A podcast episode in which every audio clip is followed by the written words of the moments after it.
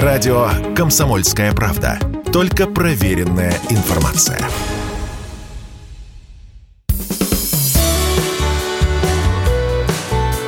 Строить и жить.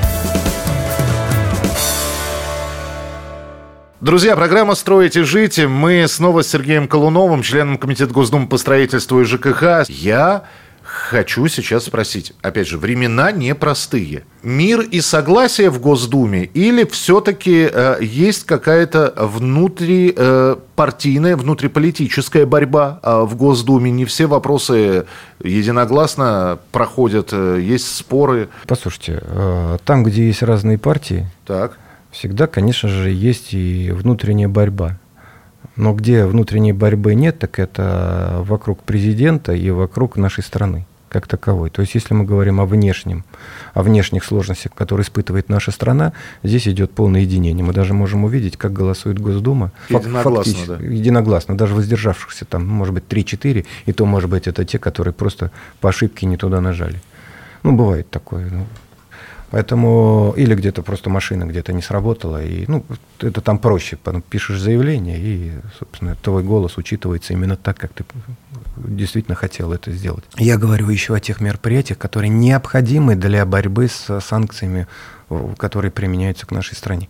Здесь практически единомыслие. Мы с вами даже говорили в предыдущей программе, даже подняли вопрос о госрегулировании. Единодушно было против, потому что это привлечет к тем проблемам, о которых мы с вами uh-huh. говорили. Но, конечно же, есть вопросы, связанные с с популизмом, да? потому что любая партия, есть партия вла- э, власти, да, которая принимает ответственность за решение, а есть партии, которые нужно вокруг себя создавать вот это вот движение Информационный шум. Совершенно верно. Соответственно, конечно же, они выступают, они выносят какие-то э, законопроекты, которые они и сами прекрасно понимают, ну, нерешаемые. Но это же главное сказать, и главное сказать красиво. Готовясь к, э, к сегодняшней встрече, я прочитал много э, и мнений, интервью, и э, информации по строительству в России. Угу. Э, и я так понял, что за последние там, 3-4 месяца э, вот у меня, по крайней мере, четко разделились на две позиции высветились. Первая позиция – государственники, угу. которые говорят про индустриализацию, про возрождение, про пятилетку, про национализацию, в том числе некоторых предприятий, которые, э, в частности, и со строительством связаны. Ну, в общем, вот, так, вот такая. Второе – это лоббирование бизнеса, что бизнесу надо помогать, что государство э, отдайте, в том числе строительную отрасль целиком и полностью бизнесу, он сам все сделает, вы ему не мешайте, а помогаете только. Я так понимаю, что истина где-то посередине. Вы хотите, за кого я, что ли? Я я не пытаюсь вас в какой-то Вы же понимаете, переманить, я, вы же понимаете, я, я политик, я сейчас вам так отвечу, что и с той, и с другой стороны я буду присутствовать. Да? И, именно поэтому, то есть истина посередине где-то. Абсолютно, абсолютно. Ну, вы знаете же, везде всегда все, как, вы знаете, как дьявол в деталях, да, всегда это присутствует какие-то нюансы. И национализация того или другого там предприятия, или, не дай бог, отрасль, это страшная вещь. Это страшные вещи, их, на мой взгляд, нужно делать просто в самом крайнем случае. Я всегда за рыночные отношения. Я всегда за конкуренцию, и я за то, чтобы все-таки а, система работала и приносила плоды, а все-таки не ручное управление. Да, где-то это нужно, но оно не может быть там из года в год ручное управление. Оно должно все равно привести к системному управлению. А системное управление – это в первую очередь очень серьезные профессиональные кадры. Я не понимаю, вот я все время боюсь, борюсь с этой фразой 24 на 7. Но это неправильно. 24 на 7 может быть э, служба информационной поддержки или безопасности. И банкомат. Да. Но не может человек работать 24 на 7. Это значит, что-то не так. Значит, что-то не отлажено. Ну, подождите, перфекционизм. Очень хочется сделать так, чтобы все работало как... Может, он сейчас поработает 24 на 7, а, а, отладит все как часы, а так, потом уже... Так, так я об этом и говорю, что 24 на 7 это все равно должно быть какой-то ну, какой срок иметь, а потом должна появиться система. А если мы говорим о том, что мы постоянно работаем 24 на 7 и пропагандируем это, значит, что-то мы делаем не так. Или что-то у нас не получается. Сергей Иванович, вот вы соавтор многих законов, член комитета э, по строительству, и э, много законопроектов за весеннюю сессию были приняты на поддержку строительной отрасли ЖКХ. И здесь ну, давайте, возник... к примеру, да, какой-то там. А, ну, давайте, значит, э, сроки действующих разрешений на строительство, истекающие до августа 2022 года, автоматически продлены на... Ну, это поддержка, это поддержка да. просто, это законы, связанные с поддержкой. Э, ускоренный вывод строительных материалов, изделий и конструкций на рынок за счет упрощения подтвер... процедуры подтверждения их пригодности, а льготная ипотека снижена и так далее и тому подобное. А вот когда вы говорите, а мы сейчас все-таки про бизнес угу. говорим, вы, э, и когда бизнес просит поддержку, поддержку и ее получает, он слышит фразу «А вы нам что?» Бизнес. Мы вам поддержку, а вы нам что? Не будете затягивать строительство, сдадите школу и детский садик, ясли в срок. Это здорово, но вы и так должны были это сделать. А, давайте так. А, если государство, а я считаю, что Государственная Дума это государство, а делает все возможное для поддержки бизнеса в той или иной, а, государству не нужно задать вопрос, а вы что мне? Потому что бизнес или отрасль – это люди. Если мы возьмем а, строительную отрасль, там порядка 8 миллионов человек вместе с ЖКХ. Это, это люди, которые создают, составляют нашу страну. Это их рабочие места, это их спокойствие в завтрашнем дне. Поэтому для государства – вы нам что? Не стоит. Государство работает для людей, э, депутаты работают для людей. А все, что связано с бизнесом, который должен выполнять в срок, качественно, платить налоги, для этого у государства есть специальные службы, которые должны, выполняя опять свою работу, это контролировать. Когда мы говорим об ипотеке в эфире, обязательно найдется какой-нибудь слушатель, который пришлет сообщение, угу. а мы обсуждаем и снижение ставки по ипотеке. А, оно было, а, и я, я надеюсь, что ставка будет снижаться, но все равно обязательно пришлют. А вот в Чехии и там 2%, а где-то вообще 0%. А у нас, вот что будет со ставками по ипотеке? А, ну, вы же знаете, она на сегодняшний день снижена. Я почти уверен, но это мое личное мнение, что еще на 1% она снизится до конца года. Но мы видим, она все равно идет за ключевой ставкой в любом случае. Да? Угу. Да, она сейчас субсидируется. И, конечно же, когда ключевая ставка несколько упала, а ипотека осталась 7%, государству немножечко легче, да, оно же субсидирует. Плюс мы же еще, еще и говорим о том, что был поднят порог, да, вот 6-12 э, миллионов в э, ипотеке. Да, да, да, да. Это тоже достаточно большие деньги, ведь государство могло, а, если не, под, не поднимая этого, это тоже бы облегчило ему жизнь, но, собственно, идет на это. 2% у нас дальневосточная ипотека. Мы сейчас начали, опять же, обсуждать еще для многодетных семей, посмотреть, как можно ее еще понизить. А, ипотека, ну, я, наверное, не буду тут сейчас лозунгами, что ипотека – это двигатель да, э, строительной индустрии, но это так и есть. Э, э, но... Вы должны сказать, что это двигатель, а я, как человек, который до сих пор думает, брать или не брать, я, я еще поразмыслю. А, послушайте, ну вот вам немного раз задавали вопросы именно, а что брать, ну, в смысле, недвижимость, да, квартиру там, ну, какую брать. Вы знаете как, вот нужно покупать квартиру если вы сохранить деньги или для себя, неважно. В любом случае, как бы вы ни покупали, та ваша инвестиция, она всегда должна работать. И вы всегда должны там через полгода, год сказать, о, а сейчас моя квартира стоит там настолько-то дороже, да, но это, это правильное решение. И первое, на что нужно смотреть, где вы покупаете, чтобы этот дом или там э, ну, жилой комплекс – он не падал в, в цене на, во время строительства. Как только вы видите, что есть провалы по цене, это первый показатель того, что цена где-то завышена. Потому что в, в, в хорошем месте, ну, мы же знаем, для застройщика там первая там, это локация, да, это важная вещь. Но потом идут уже, если мы говорим о комфорте, о бизнес-классе, там уже больше эмоциональная покупка, соответственно, там уже много всяких э, еще плюсиков, да, которые, собственно, и на, на человека влияют, и, соответственно, аргументируют, почему он покупает дороже, нежели просто эконом. Поэтому первое, это что квартира никогда не падала в цене во время строительства объекта. Второе, э, это вот пропорция общей площади и жилой – не должно быть лишних квадратных метров. То есть вы, когда покупаете квартиру, вы должны максимально использовать рубль, Всё который на вы пользу, потратили. да, чтобы- Все на пользу. Это очень легко проверить. Второе просто это инфраструктура, которая и рядом, и в комплексе в самом находясь. И третье, это, конечно же, в любом случае застройщик.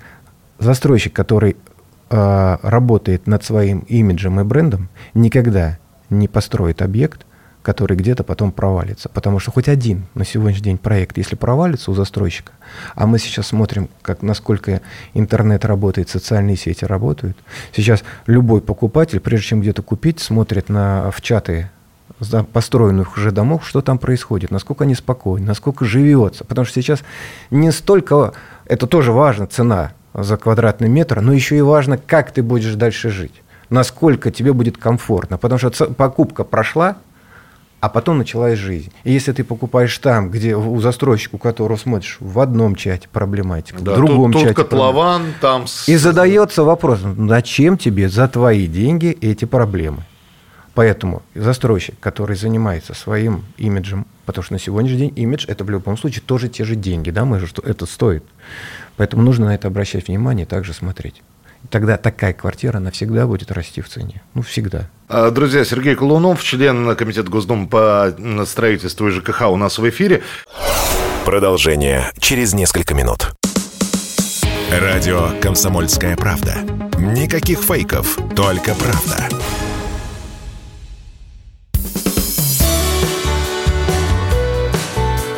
Строить и жить.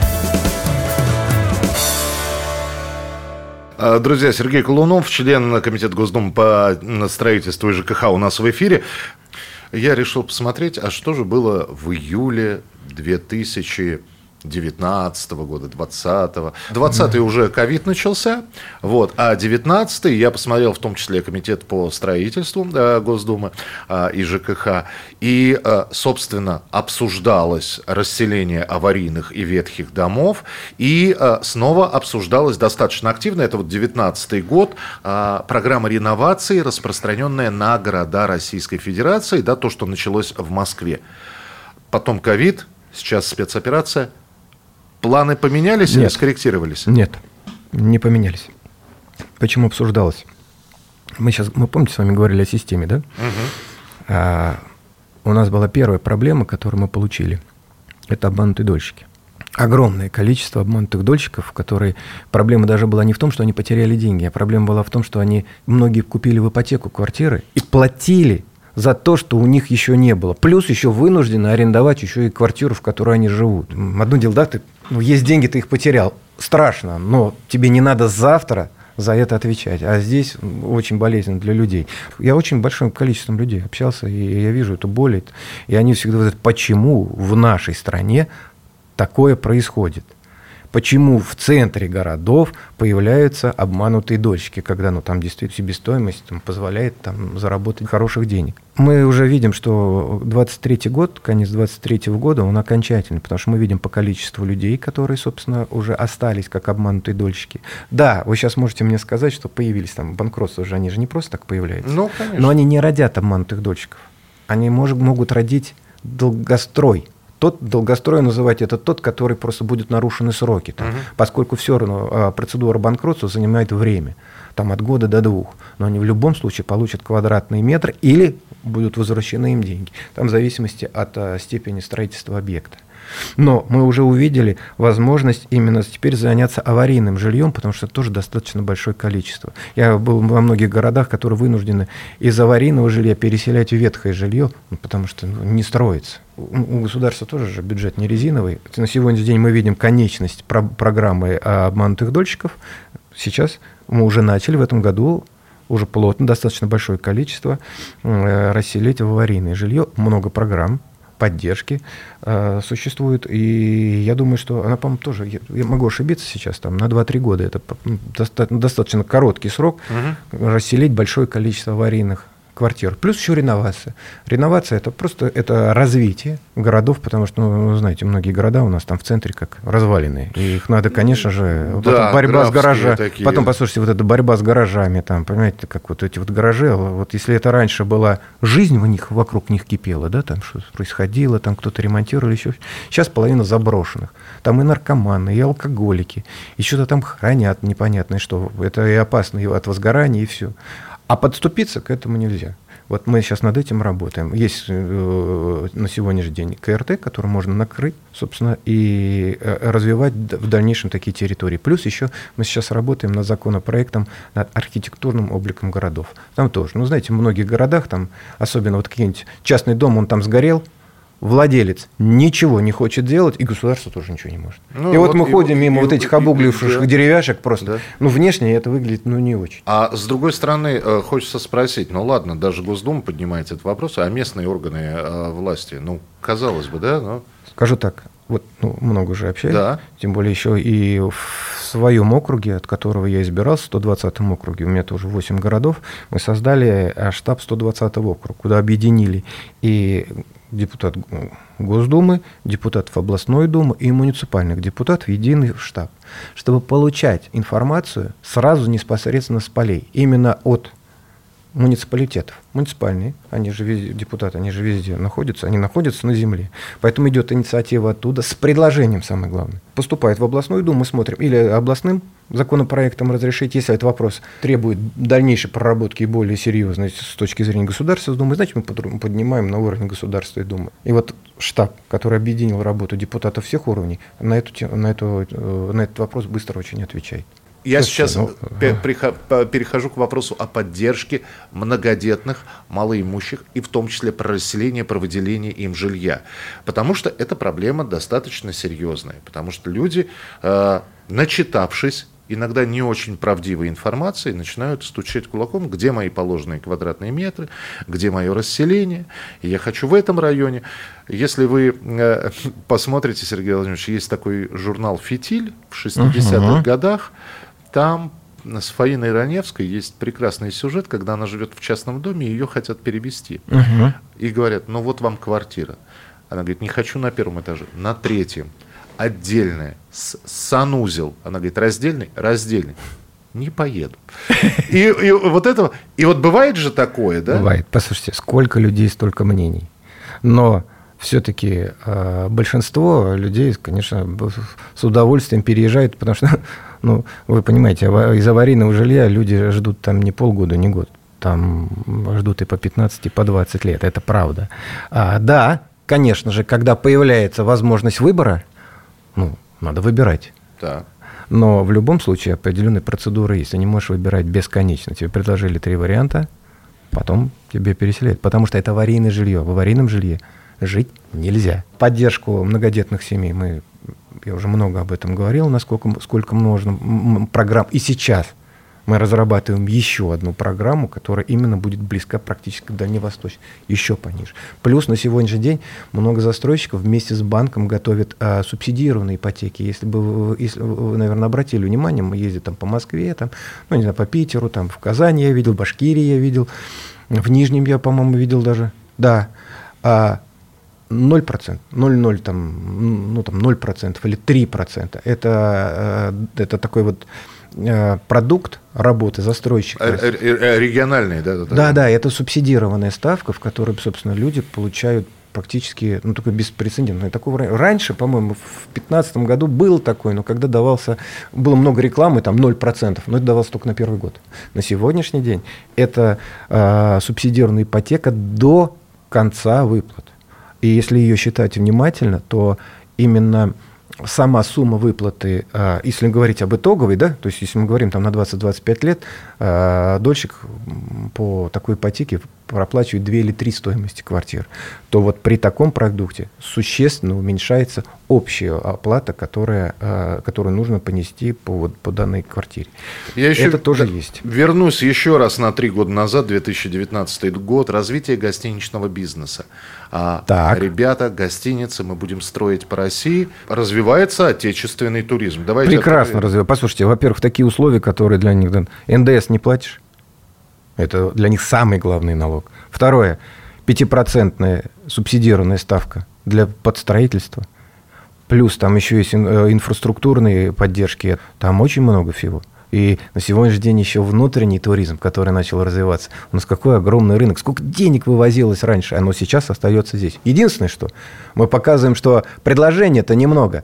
Я же всегда смотрю, цены просто, какой-то космос. Я там в Крым, мы ну, с женой решили посмотреть цены, так один день в Крыму это как неделя в Турции просто. И вот ну, она вот. Вот поэтому-то я про, газ... про строительство. Надо, поэтому нужно строить, чем, чем больше спрос есть, так надо строить.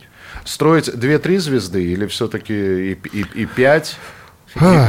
Все по, это все от спроса. Понимаете, нужно подходить профессионально, изучать рынок, ну, как это по импортному маркетингу делать просто, и смотреть емкость рынка того, другого, третьего. Конечно же, конечно же, 3-4 звезды, они больше, ну, большее количество людей ну, может позволить. Спрос есть, надо его сейчас просто обеспечить. А строить двух, трех, четырех, пятизвездочные отели, это нужно смотреть просто и правильно считать. А банки в этом помогут, потому что они не дадут никогда кредит, если у тебя будет нечеткая, нечетко просчитанная экономическая модель.